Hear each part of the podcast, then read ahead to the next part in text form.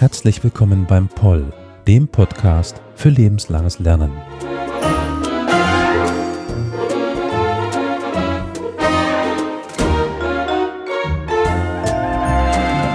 Heute mit einem, sagen wir mal, Landesbezug, einem regionalen Bezug. Heute nämlich zu einer Folge über eine Person aus unserem schönen Bundesland, heutzutage Saarland, zu der Zeit, wo wir sprechen, teilweise noch Saargebiet. Aber bevor wir zu der eigentlichen Folge, zu dem eigentlichen Inhalt kommen, möchte ich heute den Experten vorstellen. Herr Franz Josef Schäfer, herzlich willkommen. Vielen Dank. Ich stelle Sie ganz kurz vor, dann komme ich noch zu einer weiteren Person, die ich vorstellen möchte. Sie sind geboren im saarländischen Illingen. Sie äh, waren Lehrer und Historiker oder Historiker sind Sie immer noch. Sie haben an der Universität des Saarlandes, also hier äh, ja, Germanistik und Geschichte studiert. Sie haben schon, wie ich feststellen durfte, eine ganze Reihe von Veröffentlichungen und ja, haben auch Beziehungen zu dem Land Hessen. Sie sind nämlich Mitglied in der Hessischen Historischen Kommission und ja, forschen am ja, Kernbereich über die Zeit des Nationalsozialismus, aber auch DDR haben sie mal gemacht und viel eben auf ja, den saarländischen Kosmos bezogen. Aber bevor wir jetzt zu dem heutigen Thema kommen, möchte ich noch äh, eine zweite Person begrüßen. Liebe ZuhörerInnen, Sie kennen sie alle als die Stimme des Intros. Heute dann auch mal in der Folge dabei, der liebe Carol Kosmonaut. Hallo Carol. Hallo, lieber Elias, guten Tag, Herr Schäfer und natürlich werte ZuhörerInnen. Du bist heute auch aus Interesse dabei.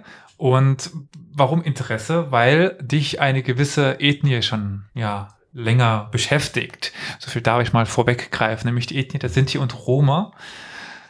Das Thema heute ist aber Arnold Fortuin. Jetzt direkt die Frage an Sie, Herr Schäfer. Wer ist Arnold Fortuin und warum ist Caro dabei, wenn er sich für Sinti und Roma beschäftigt oder sich dafür interessiert? Ja, Arnold Fortuin war ein katholischer Priester. Er wurde 1901 äh, geboren in äh, Neunkirchen an der Nahe. Das ist also ganz in der Nähe heute von dem Erholungsgebiet Bostalsee. Also äh, ein, eine wunderschöne äh, Landschaft. Ähm, war dann äh, Pfarrer gewesen, 27 äh, zum Priester geweiht in Trier und ähm, war von 1950 bis zu seinem Tod 1970 Pfarrer in Illingen äh, gewesen. Zu seiner Herkunft ist noch äh, Folgendes zu sagen. Sein Vater war äh, Küster und Organist und stammt aus Holland. Von daher der äh, auch in Deutschland wenig bekannte äh, oder unübliche Familiennamen Fortuin. Ähm, wie gesagt, Holland, 1883 äh, hat er sich in Aachen äh, angemeldet. Ähm, leider sind die Melderegister äh, von äh, Aachen im Zweiten Weltkrieg verloren gegangen. Also ähm, über seinen Werdegang äh, ist ähm, aus dieser frühen Zeit da nicht viel zu ähm, erfahren. Aber schon zwei Jahre später, das ist dann äh, der Bezug zum Saarland, äh, hat er eine ähm, Organisten Stelle in Alsweiler. Das ist also ein Ortsteil von, von Marpingen. Und dort hat er seine spätere Frau kennengelernt. Das war eine Haushälterin im Pfarrhaushalt, ähm, Frau Mees, Gertrud Mees, die äh, ihr Onkel war, also Pfarrer in äh, Alsweiler gewesen. Und äh, der ist 1898 äh, gestorben.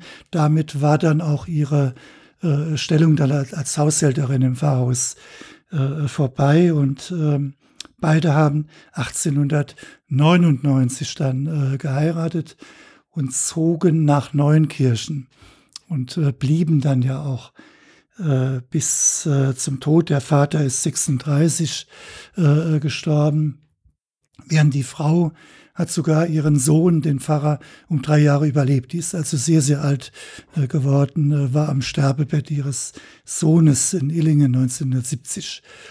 sogar noch dabei äh, gewesen. Wie so häufig in den äh, katholischen äh, Familien der Kinderreichtum, was ja von den Pfarrern auch so gepredigt wurde. Ähm, zehn Kinder. Äh, das Ungewöhnliche davon, von den zehn Kindern, dreimal Zwillinge. Ich habe das noch nie äh, gehört. Äh, auch Arnold Fortin, der Pfarrer, hatte eine Zwillingsschwester, die äh, aber nach wenigen Wochen gestorben ist. Und dann gab es nochmal, noch zweimal Zwillingsgeburten. Das ist ganz ungewöhnlich. Also habe ich so noch, noch nie gehört, diese hohe Anzahl von, von Zwillingen. Ähm, was die Geschwister anbelangt, ähm, er war das dritte von zehn. Äh, die älteste war Lehrerin gewesen, lebte dann bis zu ihrem Tod in, in Neuenkirchen äh, im Haushalt dann auch äh, ihrer äh, Mutter, Volksschullehrerin. Äh, zwei Brüder wurden Ärzte, einer Zahnarzt in äh, Mönchengladbach. Der andere hat Medizin in Bonn studiert. Ähm, ein weiterer Bruder war wie der Vater äh, Organist, ähm, hat in Saint-Louis äh, den, ähm, also der erste hauptamtliche Chorleiter in St. Ludwig in Saint-Louis. Ein weiterer Bruder war Ingenieur in St. Wendel gewesen und eine Schwester äh, lebte, war verheiratet und lebte dann an der Mosel. Und, ähm, und er dann, Arnold, äh, hatte vom Dorfpfarrer Lateinunterricht, denn das sind ja kleine Dorfschulen. Das heißt, alle, da gab es eine Klasse, ne, da so von äh, der ersten bis zur letzten Klasse, die wurden in einem äh, Saal dann unterrichtet und er muss wohl begabt gewesen sein und äh, die Aufstiegsmöglichkeiten waren damals häufig äh, ähm, der, der geistige Stand, also dass Pfarrer dann oft dann auch das äh, Studium dann oder das äh, Konvikt dann äh, bezahlt haben, äh, ihnen Lateinunterricht, sie vorbereitet haben auf die Aufnahmeprüfung, meistens in Trier, da ähm, äh, das Friedrich-Wilhelm-Gymnasium waren oft, war oft das Gymnasium der Schüler. Er allerdings äh, ging nicht nach Trier, sondern nach St. Wendel wo ich mich auch gefragt habe, es gab doch in St. Wendel, St. Wendel eine Ordensschule von den Steiler Missionaren, aber er war am humanistischen Gymnasium.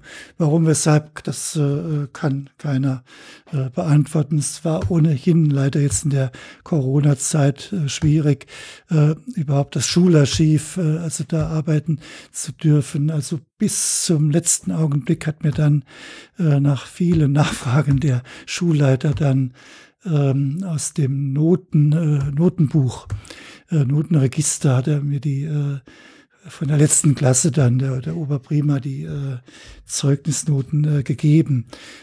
Es, gut, ich weiß aber auch von seinem Vorgänger, der ein Kommilitone von mir war, der Schulleiter da war, dass das Archiv völlig ungeordnet ist. Also insofern ähm, hätte man wahrscheinlich äh, äh, kaum noch was ge gefunden, denn damals war es üblich, dass regelrechte Charakterbezeichnungen von den äh, Klassenlehrern äh, über die Schüler angeführt, also nicht nur Noten, sondern tatsächlich äh, Stärken und Schwächen. Äh, das ist schon äh, erstaunlich, was, was man da liest. Äh, in, vom Ludwigsgymnasium habe ich das mal gefunden, auch über Willi Graf. Und von daher hätte mich das schon interessiert, wie der mhm. damalige wie sein Lehrer ihn äh, als Mensch äh, bewertet hat. Aber wie gesagt, das ist dazu nicht möglich. Ja. Das, wie gesagt, 22, 16 bis 22 war er Schüler in St. Wendel gewesen und hat dann Theologie studiert. Was auch da ähm, leider auch das wieder Kriegseinwirkungen äh, mich hätte es brennend interessiert, äh, seine wissenschaftliche Arbeit, denn die hat interessanterweise das Thema gehabt, die Sterilisierung im Lichte der christlichen Moral. Sterilisierung war damals auch in kirchlichen Kreisen, auch schon vor der Nazizeit, ein Thema. Und das ist äh, kontrovers äh, diskutiert worden Also es gab äh, katholische Theologen, Muckermann zum Beispiel, äh, die durchaus ähm, also Sterilisierung äh, in bestimmten Fällen äh, begrüßt haben, also das äh, gut äh, hießen. Es ist neulich eine Dissertation in Trier, äh, ein Trierer äh, Historiker äh, erschienen über genau über dieses Thema. Und ich habe mit ihm auch äh, korrespondiert. Wenn man aber keine Anhaltspunkte hat, kann man also, das wäre also wie im Nebel rumstochern, war er jetzt ein Befürworter oder ein Gegner der, der Sterilisierung. Also, äh, wie gesagt, das Thema ist halt äh, bekannt. Ähm, ich habe da nochmal nachgefragt, ob vom ähm, Priesterseminar, also die Personalakten im Bistumsarchiv äh, sind natürlich da. Ähm, aber die von den äh, Seminaristen, das wäre natürlich äh, interessant gewesen ähm, und bekam dann aber auch die äh, äh Auskunft äh, bei, bei Angriffen auf äh, Trier wäre auch das Priesterseminar, das wäre ausgelagert gewesen und diese Akten sind vollständig verloren. Also da ist hm. leider gar nichts. Ich finde, das ähm, zeigt mal wieder schön, in Anführungszeichen, wie sehr die Geschichtsschreibung durch die Weltkriege zurückgeworfen worden sind, weil so viel verloren gegangen ist.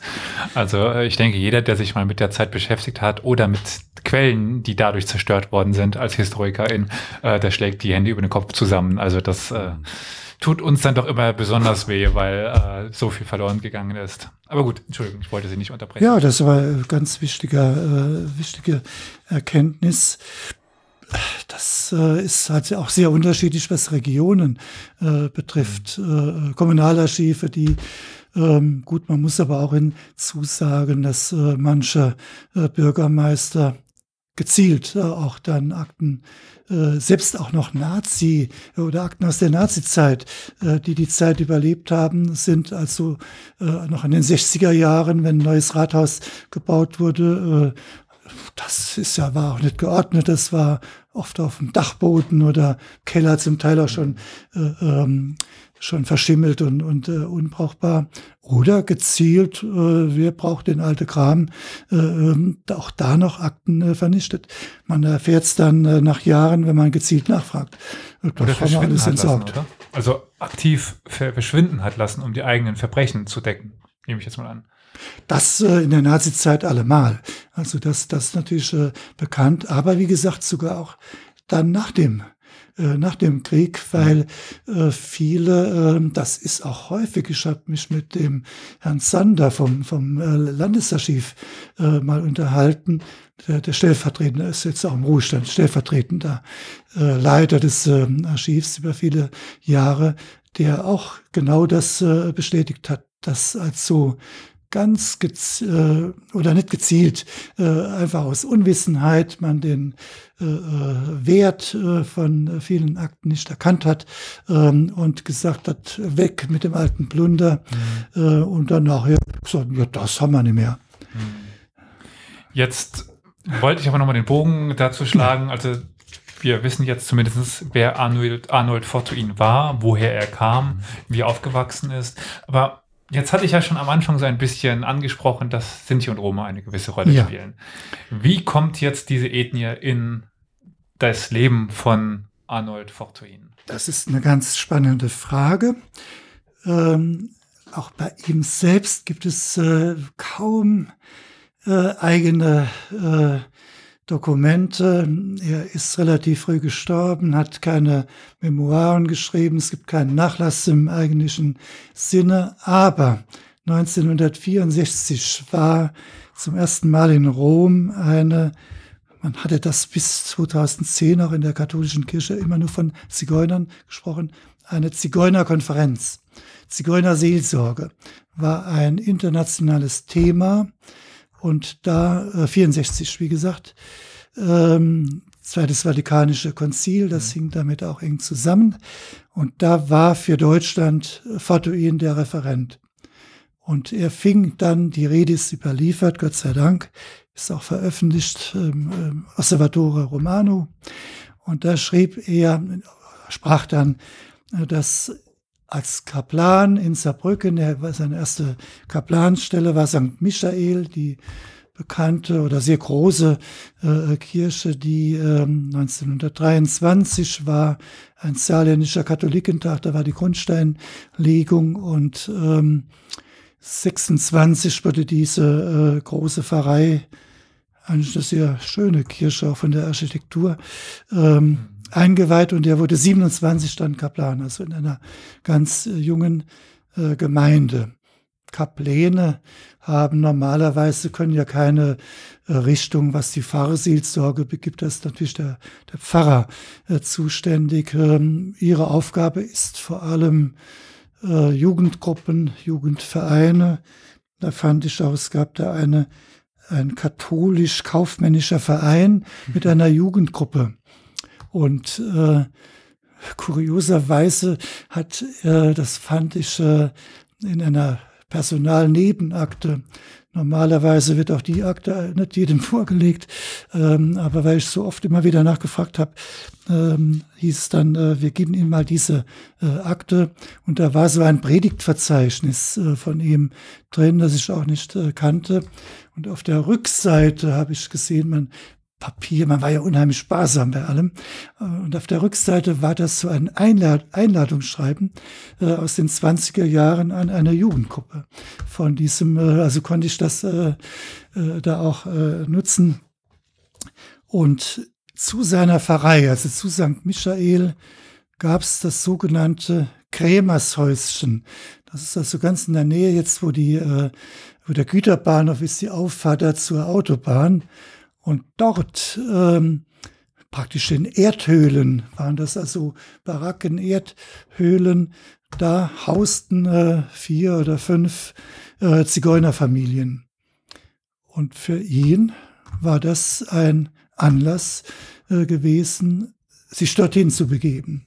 Also er wollte 28, nicht? also auch sehr früh das hat äh, sein Pfarrer oder auch der Mitkaplan oder sonstige Geistliche äh, haben gesagt, was willst du da, was sollst du dort, was willst du dort, äh, haben das überhaupt nicht äh, verstanden, dass äh, das für ihn, diese Gruppe äh, für ihn äh, wertvoll und wichtig sind ähm, und hat dann mit einem Zigeuner-Anführer, wie er das äh, genannt hat, äh, der wäre auf ihn zugekommen, Mittlerweile kenne ich auch den Namen Reinhold Laurier. Ähm, das ist insofern eine interessante Familie, weil sein Sohn äh, in, äh, zwar in Vorbach äh, geboren, der ist 2019 im, Al äh, im Alter von 102 Jahren gestorben äh, und hat in Frankreich äh, die äh, Geschichte der, ähm, die Geschichte, also auch die soziale Lage, also äh, war da engagiert, war Resistancekämpfer und ähm, nach dem Krieg äh, auch für die Anerkennung der äh, Sinti und Roma in Frankreich äh, sich äh, engagiert und er war ein Schüler von Fortuin gewesen, denn Fortuin hat dann Folgendes gemacht. Ähm, Im Pfarrsaal von St. Michael hat er eine Schule, das hat er auch selbst so äh, genannt, eine Schule äh, gegründet. Das war also dann nicht nur Religionsunterricht, sondern auch Deutschunterricht, äh, also deutsche Sprache. 15, ähm, das habe ich in dem Interview von lange nach Forduins Tod mit äh, Nicolas äh, Laurier, ähm, sagte er, wir, äh, wir sind alle Kinder dahin geschickt worden. Das waren immerhin 15 bis 20 äh, Kinder, die dann ins Fahr Pfarrheim kamen und dann hat der Kaplan Fatuin ihnen Unterricht äh, gegeben. Interessant äh, ist auch ein Foto äh, in einem Bildband von St. Michael ähm, mit einem Foto hieß dann äh, Kommunionkinder oder Zigeuner Kommunionkinder 1928 und da sieht man den, äh, den Pfarrer und äh, gut, die besondere Kleidung, die Mädchen da so, so, ein, so ein Kranz dann ähm, die Jungs in schwarzem Anzug ähm, und also Sträußchen dann also äh, da rausgeputzt und ähm, und von da ab äh, sind Familien auch die Lehmanns, äh, die ja dann so bedeutsam später wurden, hat er die gekannt, äh, hat die äh, Familie Lehmann dann auch getraut ähm, und die äh, Freundschaft äh, blieb dann äh, bis zu Fordwins Tod dann äh, bestehen, äh, über die Nazizeit hinweg dann auch nach dem Krieg haben sie dann ja auch wieder Kontakt in Illingen dann, wo sie sich schon erkundigt haben, was ist aus dem Pfarrer Fortuin äh, geworden und haben ihn dann in Illingen gefunden. ähm, und ähm, ja, auf, zu früh reicht das zurück, ein äh, Leben lang. Das ist ganz interessant, weil jetzt nochmal, um das Ganze ein bisschen einzuordnen, wenn ich das jetzt so richtig verstanden habe, wir, wir befinden uns ja in der Zeit kurz vor der äh, Nazi-Zeit. Ja. Und wir haben jetzt mit Arnold Fortuin einen katholischen Priester, der sich in Saarbrücken den City und Roma annimmt, damals Zigeuner äh, genannt. Ja. Vielleicht äh, auch an dieser Stelle nochmal ganz kurz die Einordnung, was Sinti und Roma überhaupt sind damit die Zuhörenden auch noch so ganz klein bisschen das vielleicht einordnen können. Also man kennt heutzutage teilweise eben leider noch den Begriff, den, den Fremdbegriff der äh, Zigeuner. Carol, um dich vielleicht nochmal hier auch in das Boot zu holen, weil ich weiß, dass wir schon so die eine oder andere Dis Diskussion darüber hatten, was Sinti und Roma überhaupt sind. Ähm, vielleicht auch nochmal deinen Kontakt zu Sinti und Roma. Wie bist du denn in den Kontakt gekommen? Ich bin in Kontakt geraten mit Sinti und Roma schon als äh, kleines Kind, bedingt durch meine Herkunft. Meine Mutter ist keine Deutsche, ich bin also eine halbe Kartoffel.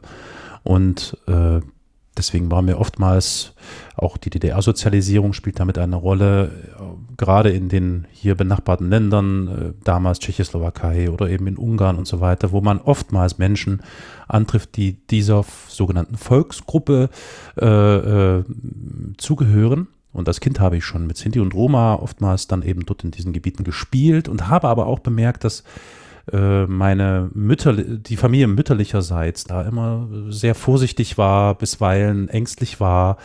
Und das hat mich äh, bis heute nicht losgelassen. Und ähm, ich habe es versucht zu verstehen. Es ist mir bis heute übrigens nicht gelungen, weil diese ganzen ähm, Attribute, die man mit Sinti und Roma verbindet, meines Erachtens nach vollkommener Nonsens sind. Das ist einfach nur die übliche Angst vor Menschen, die anders sind, die nicht gewillt sind oder nicht in der Lage sind oder wie auch immer oder vielleicht auch gesellschaftlich strukturell gar nicht, äh, äh, denen es strukturell gar nicht ermöglicht wird, sich in die Gesellschaft zu integrieren. Mehr ist das nicht. Und ähm, ja, und das treibt mich deswegen seither schon immer um und deswegen bin ich auch hier in dieser Folge mit gelandet, obwohl ich sonst eigentlich eher weniger dazu etwas beitragen kann. Und ja, ansonsten gibt es da so der Forschungsstand, der mir bekannt ist, ist, dass äh, die Roma irgendwie aus dem Bereich von Indien äh, herstammen und dann äh, auf der gesamten Welt anzutreffen sind. Äh, aber die Angst vieler Menschen ist eben doch bis heute noch sehr stark. Mhm. Und diese Angst war wahrscheinlich auch ein Antrieb, ähm, also diese unbegründete Angst, ein Antrieb für die Nationalsozialisten, Repressalien gegenüber den Sinti und Roma auszuführen. Eben den äh, gezielten oder die gezielten Deportationen und den gezielten Genozid. Aber wenn wir jetzt eben an. Na gut, da, also wenn ich, entschuldige bitte, ja. aber da, ob das jetzt was mit Angst zu tun hatte, ich glaube, das ist eher. Ich bin kein, ich gebe zu, ich habe jetzt nichts mit Geschichte zu tun, ja. Also ich bin jetzt hier nur, stehe am Rande und schaue zu. Aber so von den billigen Stehplätzen würde ich sagen, hat nichts mit Angst zu tun gehabt, zumindest was das, was den Nationalsozialismus zu tun hat, sondern das ist purer, wie nenne ich es, Fanatismus und natürlich ganz extremer Rassismus. Angst, äh, ich glaube nicht. Aber Entschuldigung, vielleicht liege ich da auch falsch. Nein, also ich gebe dir recht, dass der Fanatismus und Extremismus und äh, alle die Ismus da dabei sind. Ist die Frage halt, ob die aus einer unbegründeten Angst geschürt werden. Aber ich glaube, diese Diskussion führt zu weit, mm. wenn äh, ja. Sie, Herr Schäfer, noch was dazu sagen wollen. Aber ich denke, diese Diskussion führt jetzt an dieser Stelle noch ein bisschen zu weit. Wir werden vielleicht später dazu nochmal zurückkommen. Aber erstmal würde ich jetzt zurück zu der Person Arnold Ford zu Ihnen gehen und nochmal Herrn Schäfer Ihnen das Wort geben. Mhm. Ja, Kaplanszeit äh, war bis äh, 33, also immer äh, Saargebieter noch. Ähm, die nächste Etappe dann für ihn war außerhalb des Saargebietes. Das heißt, 33 wurde er Religionslehrer in Bad Kreuznach. Und äh, da ist er mit den, äh, also schon Nazizeit dort, angeeckt mit den äh, äh, mit der NSDAP. Es gibt äh, eine interessante Katechese von ihm, wo er äh, man das interpretiert und zwischen den Zeilen liest. Äh, es gab ja damals die katholischen Verbände, katholische Jugend, und ähm, die sind natürlich von den Nazis immer weiter zurückgedrängt äh, worden, weil das eine Kon äh, Konkurrenz zur äh, HJ ist. Und ähm, das führte dann auch letztlich dazu, äh, dass er denunziert wurde und 37 dann äh, ähm, praktisch, äh, weil die äh, Geistlichen, das Reichskonkordat, sind besoldet worden noch vom Staat. Man hat dann äh, die Gehälter dann äh, äh eingefroren und ähm, äh, ihm Jugendarbeit oder Unterricht generell äh, untersagt. Ähm, auch da fand ich einen interessanten Hinweis. Da gibt es natürlich äh, in äh, Koblenz ist eine Akte, äh, Gestapo-Akte, wo er da äh, bespitzelt wurde, äh, was, was da drin stand. Ähm, und da war zum Beispiel bekannt geworden, dass er äh, mit Jugendlichen eine Fahrt zu den Schlachtfeldern von Verdun 36 äh, unternommen hat. Gut, jetzt ich kann mir schlecht vorstellen, dass er die als Heroen dargestellt hatte und den Heldentod äh, mhm. äh, da äh, denen zeigen wollte, denn das haben ja die Nazis äh, gemacht. Ähm, das wurde äh, wohl zu Recht aus Nazisicht als negativ und, und antinazistisch äh, ähm, dann auch interpretiert. Und ähm, dann wird zwar auch in der Literatur, das ist, der, finde ich, der falsche Begriff, strafversetzt. Aus Nazi-Sicht natürlich ist das eine Strafe, wenn er äh, versetzt wird. Er ist dann ähm, in die kleine Hochwaldpfarrei Beuren, ist bei Hermeskeil, 37, äh, versetzt worden. Ich habe das so, ich habe auch mit, äh, mit äh, Zeitzeugen gesprochen, die haben das so interpretiert, das ist so abseits, äh, da fällt er nicht auf ähm, in seiner antinazistischen Gesinnung. Was man aber nicht geahnt hat, dass zwei Jahre später in Hinzert, das gehörte zur Pfarrei, das sind also alles kleine Dörfer, da ist das SS-Sonderlager Hinzert, KZ kann man es auch äh, bezeichnen, ähm, eröffnet worden. Und Hinzert, äh, wie gesagt, gehörte zur Pfarrei und da war natürlich äh, Fortuin ähm, auch äh, gefragt, wie geht er oder was knüpft, welchen Kontakt knüpft er zu Häftlingen ähm, in dem äh, KZ äh, Hinzert. Ähm, und da fand ich auch eine sehr bezeichnende und äh, bemerkenswerte Sache. Das ist ein reines Bauerndorf, also äh, keine Industrie, nichts und Bauern, wenn die äh, äh, Männer, die oder Jungs äh, an der Front waren, ähm, konnten, das hat man auch in anderen KZs häufiger erlebt, dass Häftlinge dann äh, angefordert wurden, die dann in der Ernte geholfen haben. Und ähm, ja gut, die bekamen vielleicht ein bisschen besser zu essen dann äh, von den Bauern, aber das Geld ging, glaube ich, an, an die SS sogar. Ähm, aber da war Folgendes. Ähm, Fortuin hat äh, seinen Fahrmitgliedern äh, gesagt, sobald ein Häftling ähm, äh, bei euch arbeitet, gebt mir Bescheid.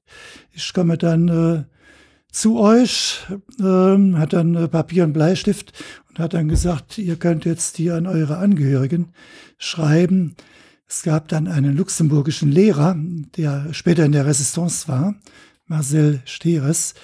Ähm, der hat dann dafür gesorgt, dass diese Briefe dann äh, an die Angehörigen äh, kommen. Also äh, in der Weise war er, ähm, hat er versucht zumindest, den, das Schicksal der, der Häftlinge zu, zu lindern.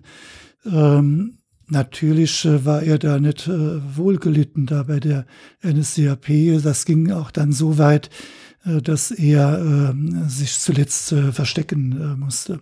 Also die wollten ihn 45 äh, ja, aufhängen, oder so äh, als ähm, äh, Antifaschist. Was eine interessante Quelle ist, die Pfarrer hatten ja damals Chroniken geführt. Und ähm, die ist komplett äh, erhalten, die habe ich auch komplett äh, eingesehen, also wie er äh, berichtet über die Gefallenen, also wie er das darstellt. Oder über die äh, Evakuierungen, das sind ja vom Saargebiet dann auch in, in äh, Beuren, dann hatten ja Familien gewohnt. Ähm, und er war dann derjenige, da gab es auch einen schweren Angriff ähm, mit äh, einigen Toten. Und da schrieb er, ähm, beim, bei der Beerdigung hat sich von Partei und Staat keiner blicken lassen. Also er wäre der Einzige gewesen, der als Pfarrer dann äh, da zu den Angehörigen äh, gesprochen hat. Und ähm, ja, was ich nicht belegen kann, was äh, dann äh, immer wieder behauptet äh, wird, er habe auch in Beuern äh, Sinti und Roma versteckt habe gerade neulich noch mit einem älteren Herrn gesprochen, Jahrgang 40, der Messdiener war bei ihm und habe ihn gefragt, äh, ob er das in so einem kleinen Dorf, ob das möglich sei. Hm. Und sagte er, ja, da müssten Sie das Pfarrhaus kennen. Das war also ein recht großes Gebäude, zweistöckig, äh, mit einem großen Garten, abseits äh, gelegen. Er sagte, also ich äh, will das äh, nicht äh, für abwegig halten. Mhm. Aber Quellen, äh, kein einziger, nicht? also auch jetzt äh, der jetzige Nationalseelsorger, ähm, den habe ich natürlich auch kontaktiert, ähm, hat dann auch gesagt, äh, ich habe bisher noch keinen einzigen ähm, oder von, äh, von äh, Angehörigen, äh, die explizit sagen können, der Pfarrer Fortwin hat äh, meinen Vater oder Großvater äh, ähm, gerettet. Ähm, also das, das, äh, ich habe alles Mögliche äh, versucht. Ähm, die einzige Aussage, es gibt im Bistum oder Erzbistum Köln gibt es auch eine zentrale, was jetzt nicht mehr wieder, ähm, die nennen sich jetzt katholische Seelsorge für Roma, Sinti und verwandte Gruppen. Aber erst seit 2010. Früher war das die katholische Zigeuner- und Nomadenseelsorge. Gab es dann auch lang, äh, immer wieder Proteste äh, von dem äh, Zentralrat der Sinti und Roma, bis sie den Namen dann aufgegeben haben. Und wie gesagt, gibt es dann auch ein Büro. Äh, und äh, der jetzige, wie gesagt, der jetzige Seelsorger, der dann auch diese Wallfahrten in Illingen durchführt, der ähm, hat dann auch äh, gesagt, er hätte schon so häufig äh, danach gefragt, aber seine Formulierung, alles bleibt nebulös. Also das äh, Spannend. Äh, hm. wird berichtet. Und wie gesagt, da gab es, äh, das wollte ich schon sagen, eine ähm, Katechetin, ähm, Silvia Sobeck, die auch den Pfarrer Forduin gekannt hat. Und äh, von der gibt es einen unveröffentlichten Bericht aus dem Jahre 68 über die katholische Zigeunerseelsorge und da schreibt sie dann auch über Fortuin. Ähm, und schreibt dann aber nur, ich kann es jetzt nur äh, ungefähr zitieren, Pfarrer Fortuin, das wissen viele äh, Zigeuner aus dem Saarland, aus Luxemburg, Elsass und Lothringen, äh, verdanken ihr Leben weil er äh, ihnen über die Grenze, sie versteckt hat oder über die Grenze verholfen mhm. hat. Ja, aber sonst, äh, wie gesagt, ähm, sie hat ihn gekannt, klar, hat auch berichtet von der letzten Zigeunerwallfahrt 1970 in Illingen, wie sie ihn ähm, erlebt hat. Das ist aber das Einzige auch, ähm, was sicher oder was man nachweisen kann, dass er nach dem Krieg selbstverständlich sich da äh, für sie eingesetzt hat und äh, hm. ähm, ihnen geholfen hat, das ist ja äh, unstrittig. Da würde ich auch mit meiner nächsten Frage direkt einhaken wollen. Also wir haben eben diese Zeit während der NS-Zeit, wo er zuerst in der, ne, also nicht NS-Saalgebiet war, wo er sich in Saarbrücken für die Sinti und Roma eingesetzt hat. Dann wird er, oder dann geht er nach ähm, ähm ins Reich, wird, wird dann dort irgendwann in Anführungszeichen zwangsversetzt in dieses ähm, ja, kleine Städtchen, dieses kleine Dörfchen, mhm. wo er dann möglich, möglicherweise, die unsere Quellen sind problematisch, sich äh, für Sinti und Roma nochmal einsetzt, aber definitiv mit dem KZ Hinzert, beziehungsweise mit dem SS-Lager Hinzert in Verbindung auch für die Gefangenen dort eingesetzt hat. Äh, Carol, vielleicht an dich die Frage noch, bevor wir zu dem Leben nach dem Zweiten Weltkrieg kamen. Das KZ Hinzert, beziehungsweise das SS-Sonderlager Hinzert sagt dir wenig, oder? Sagt mir nichts. Das ist, ähm, ganz interessant, weil ich meine, die ganz großen Lager, also Auschwitz oder ja, so, ja. die kennt man von dem Namen her. Mhm. Aber es gab ja weitaus aus mehr und äh, dazu gehörte auch zum Beispiel dieses Lager, äh, was meines Wissens nach, ähm, Herr Schäfer, korrigieren Sie mich, keine Gaskammer hatte, aber äh, es sind doch genug, leider genug Leute zu Tode gekommen dort von der Anzahl her. Äh, eng verbunden dann auch mit dem Lager der, in, in, der Goldenen Brem, das SS Ge Gefängnis an der Goldenen Brem. Aber, und es gibt dann noch eins im Saarland, aber das würde jetzt auch zu, zu weit führen, dort diese Diskussion noch aufzunehmen. Also es gab äh, auch von dem äh, Lager Hinzert Außenstellen und die waren zum Teil auch im Saarland, also äh, im nördlichen äh, Saarland. Das war zunächst ein Straflager äh, der Organisation Todd äh, gewesen und dann äh, im Krieg dann äh, vor allem für, für ähm, luxemburgische ähm, Deserteure ähm, oder Widerstandskämpfer äh, in, in erster Linie, die dort äh, waren. Ähm, es ist die zentral neben äh, Osthofen äh, heute äh, die zentrale Gedenkstätte von Rheinland-Pfalz.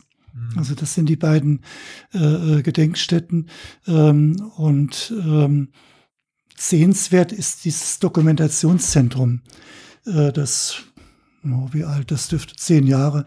Jetzt äh, her, äh, her sein, äh, das ähm, da errichtet wurde, also auch museumsdidaktisch sehr gut äh, ähm, aufbereitet, auch äh, etliche äh, Publikationen davon, auch von der ähm, Rheinland-Pfälzischen Landeszentrale äh, für politische Bildung in Mainz, die äh, ähm, sehr gut ähm, recherchiert hat, äh, aber auch so äh, ja, ein Führer durch diese Gedenkstätte äh, ähm, erarbeitet hat. Ähm, ja, also das sind äh, Gaskammer, das war kein Vernichtungslager, die, mhm. äh, die im Osten, äh, in aller Regel im Osten waren. Man Natzweiler jetzt mal, äh, wo Gesen da äh, davon absieht. Mir fällt dann immer noch das Lager äh, Etzenhofen ein, das ja mittlerweile fast komplett vergessen ist. Mhm. Aber kehren wir nochmal zu der Person Arnold äh, Fortuin zurück. Eben nach der NS-Zeit konnte er dann ja in Anführungszeichen wieder ein normaler Priester sein. Nehme ich jetzt mal an. Aber hatte er dann weiter Beziehungen zu den Sinti und Roma? Nach dem Krieg ist zunächst vielleicht äh, noch äh, wichtig zu sagen, er war ja noch in Beuern mhm. äh, gewesen auf ihn geht, und das fand ich auch, oder finde ich äh, durchaus bemerkenswert, viele wollten ja mit der Nazizeit gar nichts mehr zu tun haben. Ein Blick nach vorne, äh, das ist Schnee von gestern.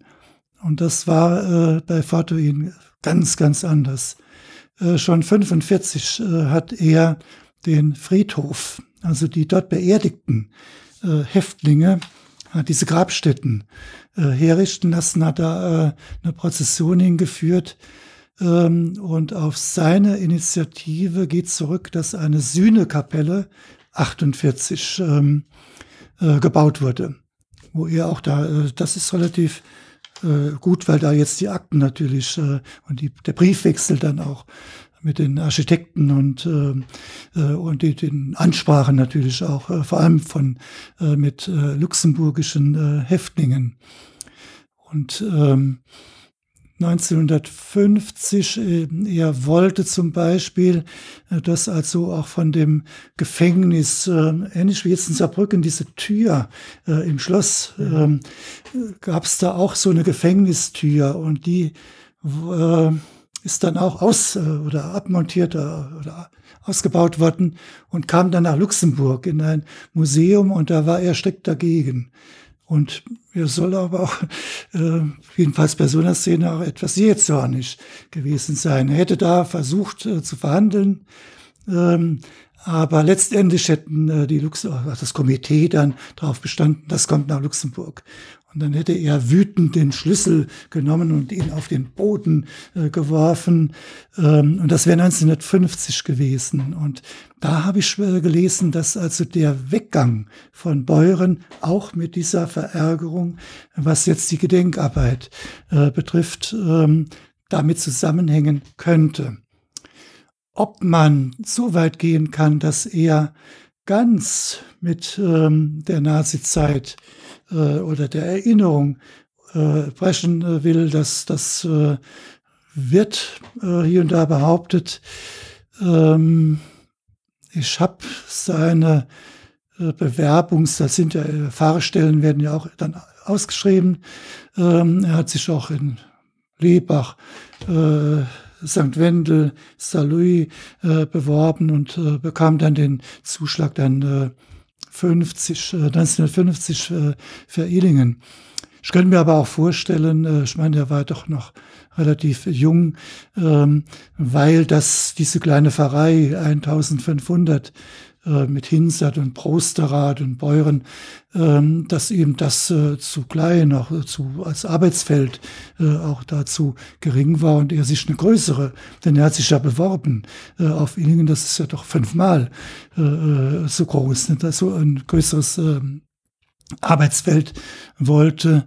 Der Generalvikar hat dann äh, zwar eben geschrieben, äh, das äh, wird sie jetzt freuen oder Glück, wie das halt so in den Schreiben halt ist, äh, nach der schlimmen Zeit in Hinzert oder so, äh, darauf äh, da Bezug genommen, kommt jetzt ein, ein größeres Arbeitsfeld, aber er schreibt, es wird auch schwierig sein. Gut, ich könnte jetzt auf den Vorgänger auch viel, der sehr beliebt war, ähm, äh, die Fußstapfen von dem da zu treten, wird nicht einfach sein, äh, war dann so eine Bezeichnung. Aber 51 dann, also 50 war er Pfarrer und 51 hat dann Franz Lehmann äh, ihn besucht äh, in, im Pfarrhaus, also recherchiert, was ist äh, aus Fortuin geworden, hat er den Krieg überlebt oder wo ist er? Äh, und hat er, der ist jetzt in Illingen und hat ihn da besucht und hat dann die Idee mit der Zigeunerwallfahrt gehabt. Die Lehmanns, das war die von Ihnen schon angesprochene äh, Sinti- und Roma-Familie, die er aus der Vorkriegszeit aus Saarbrücken kannte. Genau, richtig. Um die äh, Beziehung nochmal zu schließen. Ganz mhm. genau. Also, wir haben dann nun einen Umzug nach Illingen in die neue Pfarrei. Und jetzt bekommt er Besuch von der Familie Lehmann, die dann auch nach Illingen zieht. Ja.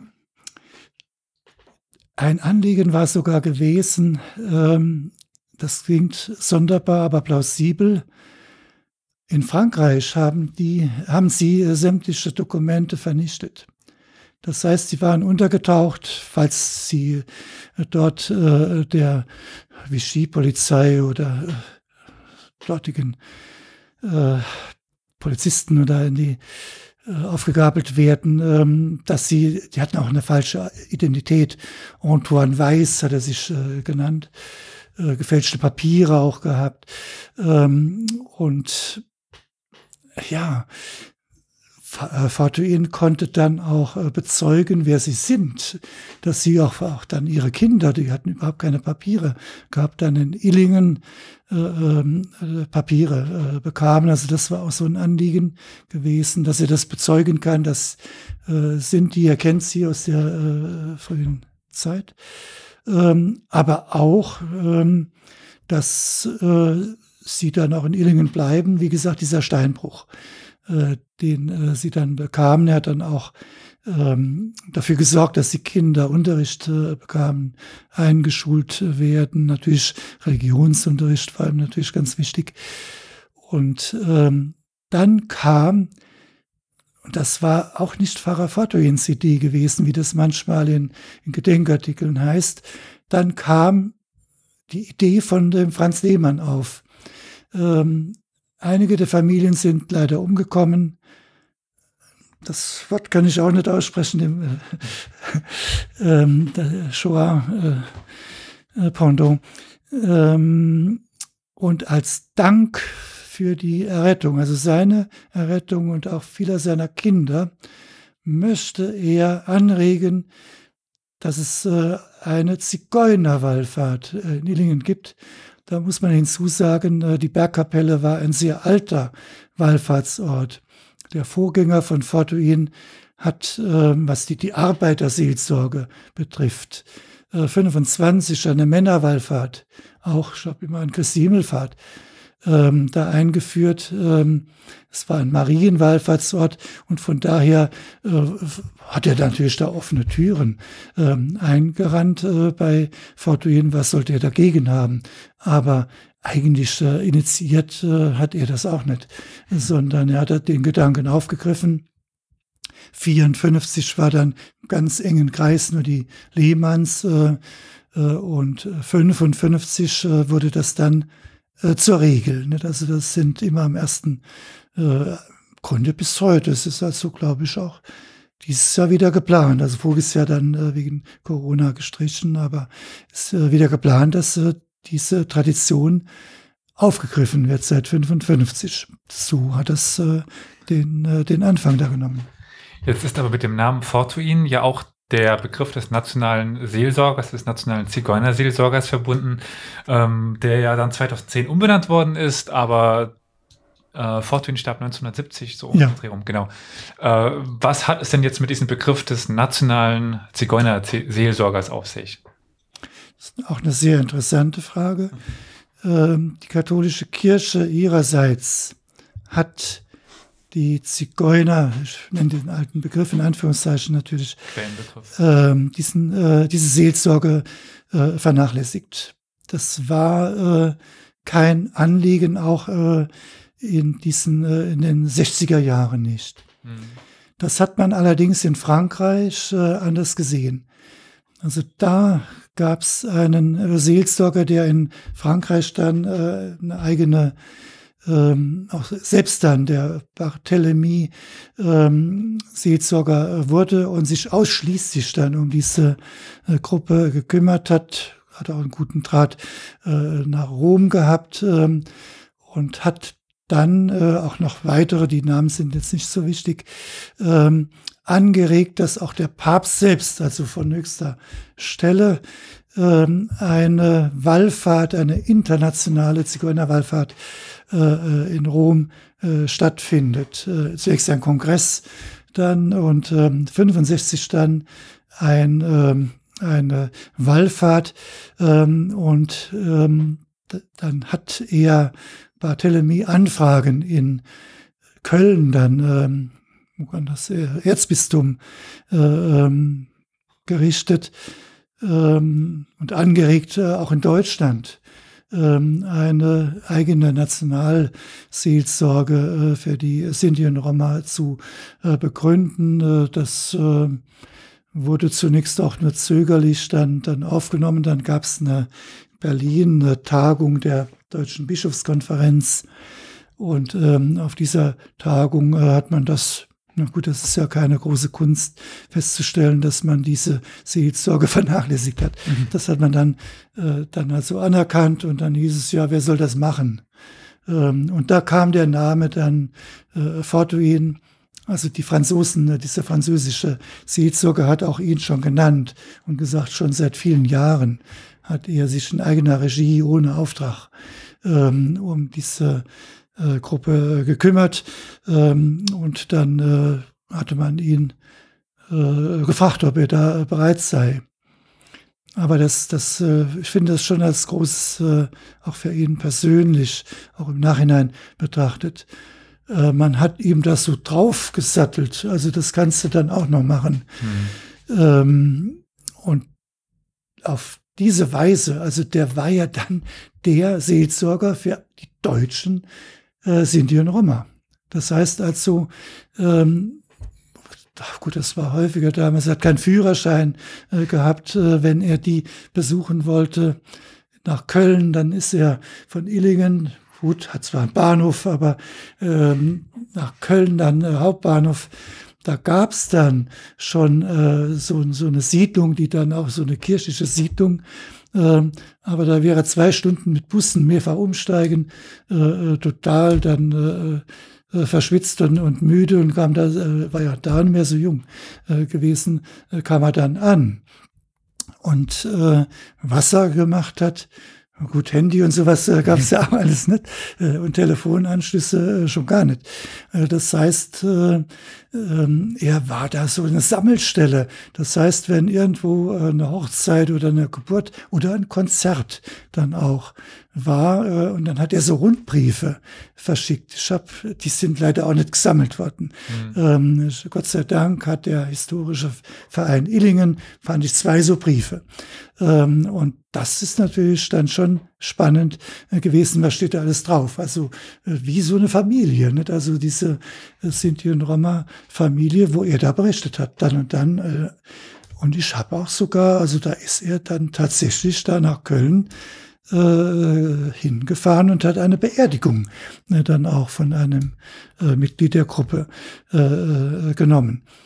Das große Event, wird man heute sagen, war immer die Zigeunerwallfahrt, denn dann kamen von Holland, Frankreich, aus allen Städten oder Siedlungen die Zigeuner dann nach Illingen dann war der Burgplatz, äh, war dann äh, von der Gemeinde ihnen äh, zur Verfügung gestellt ähm, als Campingplatz ähm, und ähm, gut sicher aus Fortuin-Sicht der Höhepunkt war dann die Wallfahrt. Aber was aus soziologischer Hinsicht so interessant war, er hat ihnen ermöglicht, dass sie beisammen jetzt kommen, äh, dass sie äh, feiern können, sich äh, treffen können.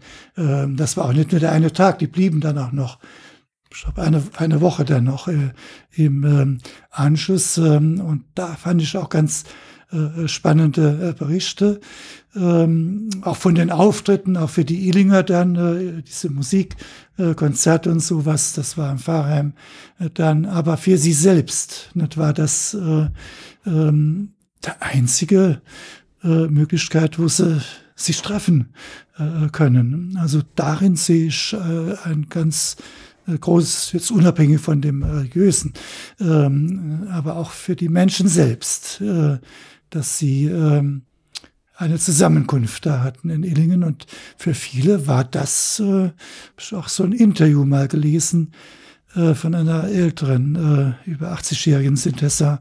Ähm, das wäre der Höhepunkt des Jahres gewesen, dieses Treffen in, in äh, hm. Illingen. Hm. Jetzt haben wir die äh, Zigeuner-Wallfahrt in Anführungszeichen, aber von Arnold Fortuin haben wir ja noch mehr Spuren, sage ich jetzt mal, beziehungsweise der Name äh, verbinden wir schon mit ein paar Dingen.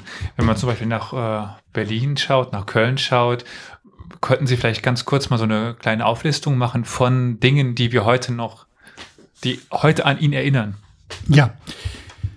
Also Köln war relativ äh, früh, kurz nach seinem Tod, äh, ist eine Straße äh, nach ihm benannt worden, weil äh, damals war auch noch die Vorstellung, äh, nicht wie, wie heute, dass man die Menschen integriert, sondern man wollte separate Viertel also das waren drei, vier Straßen, da sind da Häuser gebaut worden, ausschließlich für, sind auch eine eigene Schule, Zigeunerschule. Äh, ähm, das äh, hat auch Fortuin selbst begünstigt. Also er hat sich... Äh, also eine Art der Ghettoisierung? Ja, ja, hm. genau, das ist das richtige Wort. Ähm, da war ein Treffen, er hat auch sich an die Bundesregierung gewandt ähm, in den 60er Jahren und er hat genau das vorgeschlagen. Äh, in den Städten sollten äh, am Rande äh, hm. von November bis März sollten also da äh, äh Siedlungsstätten äh, geschaffen werden. Dann sollten dann auch Unterricht, nicht nur für die Kinder, auch für die Erwachsenen äh, auch die Vorstellung, das seien Nomaden, war in der damaligen Zeit auch schon nicht mehr ganz äh, aktuell. Äh, hm. Schon etliche waren bewusst sesshaft äh, gewesen, aber äh, auch bei Fatuin, auch in seinen Predigten, immer noch, ihr seid doch auf der Straße zu Hause und immer hm. unterwegs, das wandernde Gottesvolk und so Begriffe, das war auch schon damals ähm, nicht mehr äh, äh, aktuell, sie zu, zu sehen. Ähm, mhm. Also was sie ursprünglich waren, selbstverständlich, aber nicht ja. mehr zu der Zeit. Und ähm, er war der Ansicht, die, die kann man nicht sesshaft machen. Das wäre eine Vergewaltigung äh, ihres Wesens. Das sind Nomaden. Äh, der Wandertrieb äh, ist so stark, das wird nicht gehen. Ähm, und hat wie gesagt, dann das so äh, äh vorgeschlagen und Köln war dann äh, ganz früh äh, so, so eine äh, Siedlung gewesen. Viel äh, groß, größer, größerem Rahmen, viel, viel später ist, jetzt sind wir lange nach Forduins Tod, äh, 19, äh, 2012. 2012 ist in Berlin-Neukölln äh, eine Siedlung, äh, eine Wohn, äh, ein Wohnkomplex äh, gegründet worden für Roma, die nach der Wende aus Bulgarien dann nach äh, Berlin zogen. Mhm. Und da kommt jetzt ein Mann namens Benjamin Marx ins äh, Spiel. Benjamin Marx, Jahrgang 54, äh, stammte aus Wustweiler, Illingen und war Schüler am Gymnasium in Illingen gewesen. Die Schule ist 66 gegründet worden und ähm, Fortuin hat dort Religionsunterricht erteilt und hat selbstverständlich dann auch im Unterricht äh, da bei den Schülerinnen und Schülern ähm, über Zigeuner berichtet und auch dann äh, über seine Erfahrungen. Und das hat diesen Benjamin Marx äh, beeindruckt oder das hat er nie vergessen. Er war dann selbst bei einer kirchlichen Aachener Wohngesellschaft äh, tät, tätig äh, gewesen und hat solche äh, Wohnprojekte äh, begründet auch. Und äh, er sah in Berlin ein Haus, ein völlig heruntergekommene Siedlung, die hieß da nur das Rattenhaus von Neukölln. Mm, mm, und dann ja. hätte er auf dem Hof äh, hätte Kinder da spielen äh, äh, sehen äh, und wie gesagt bei, bei Ratten und ähm, und da gab's äh, Leute, die diese Häuser da besaßen, die haben auch äh, für eine mickrige, schäbige Wohnung mhm. äh, die da abgezockt. Ja. Ähm, und das war für ihn der Gedanke, dass ähm, das ist für mich äh, ein Projekt. Wir kaufen ähm, dieses Haus da auf äh, und hat dann eine, ja, ein Vorzeigeprojekt dann. Das sind, ich, glaub, ich war selbst noch nie, nicht dort. Ähm, bin zwar eingeladen worden, aber werde ich noch tun mal später. Ähm, habe aber Filmaufnahmen gesehen, auch von der Einweihung, äh, wo auch politische Prominenz äh, da war. Ne? Das, das ist schon äh, äh, interessant, also wen ich da alles äh, erkannt habe äh, an, an Politikerinnen und Politikern, die auch bei der Einweihung dann dabei waren und auch in der ähm, überregionalen Presse ähm, ist da auch häufig berichtet worden, ich habe sogar jetzt vor paar Wochen ist sogar ein Buch drüber erschienen. Hat mich äh, gewundert, äh, aber da ist er selbst dann schuld. Ein Buch mit ISBN, das nicht an die Nationalbibliothek äh, nach Frankfurt geschickt wird, äh, findet man in, in keinem Katalog. Ähm, also mhm fand das, äh, war da überrascht, wie er mir das äh, geschickt hat und sah da eine ISBN. Und äh, habe ich aber gesagt, äh, mein Gott, äh, warum habt ihr das nicht dahin geschickt? Und, ähm, da kann man ja nachholen.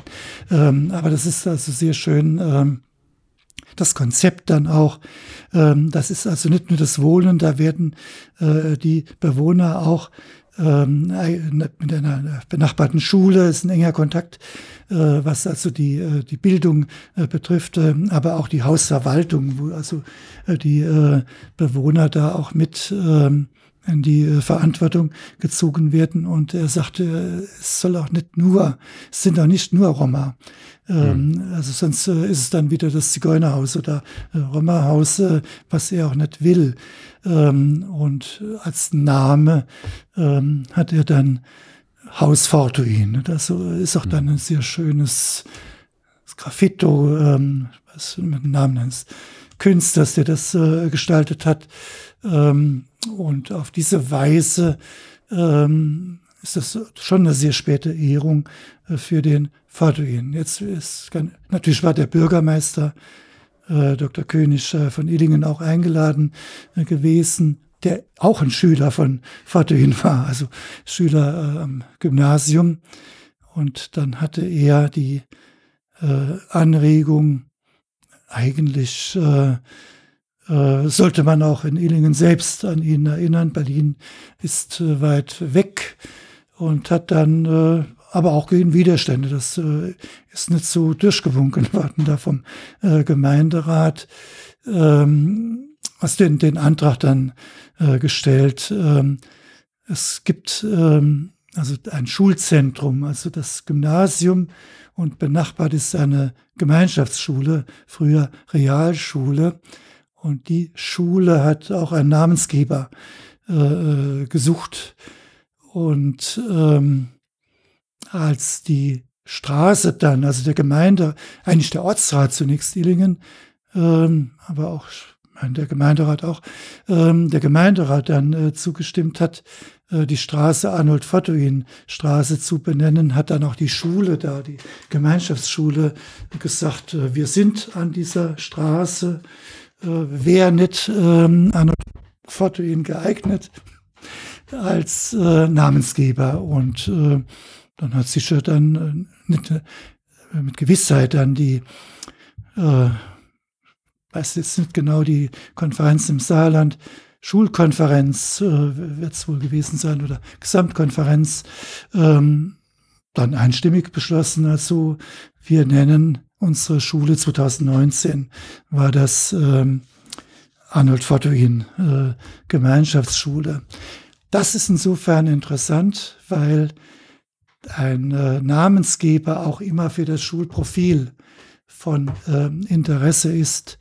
Ähm, das heißt, äh, dass dann also im Sinne von Arnold Fortuin in der heutigen Zeit, und das heißt natürlich dann auch äh, ähm, Integration von Minderheiten, aber auch dann speziell äh, Kontakt zu äh, Sinti und äh, Roma im Saarland heute. Ähm, das sind ähm, aber auch da zu der Schule Kontakt äh, geknüpft und da ist ein junger äh, Kollege, also der da sehr engagiert ist, äh, Gemeinschaftskundelehrer auch, Politiklehrer, an dem das, äh, dem das eine Herzensangelegenheit ist, äh, und das ähm, ist doch das Beste, was doch äh, Arnold Fortuin da äh, passieren kann, dass also in seinem Sinne äh, auch äh, Schülerinnen und Schüler da äh, sensibilisiert werden für äh, Probleme der Gegenwart. Ich denke, das waren jetzt ganz schöne Worte zum Abschluss. Nochmal doch mhm. äh, ganz schön zu sehen, dass eine Person, die doch mit viel Widerstand kämpfen musste, aber doch viel versucht hat zu tun für seine Mitbürger und Mitmenschen, äh, dann doch noch die Ehrungen bekommt, die er verdient. Äh, man möge mir widersprechen. Äh, vielen, vielen Dank für das äh, tolle Interview und vielen Dank, dass Sie diese mir vorher vollkommen unbekannte Person vorgestellt haben. Dann äh, würde ich mich auch an dieser Stelle verabschieden bei den lieben ZuhörerInnen und bei Ihnen auch und äh, auf ein nächstes Mal. Wiederhören.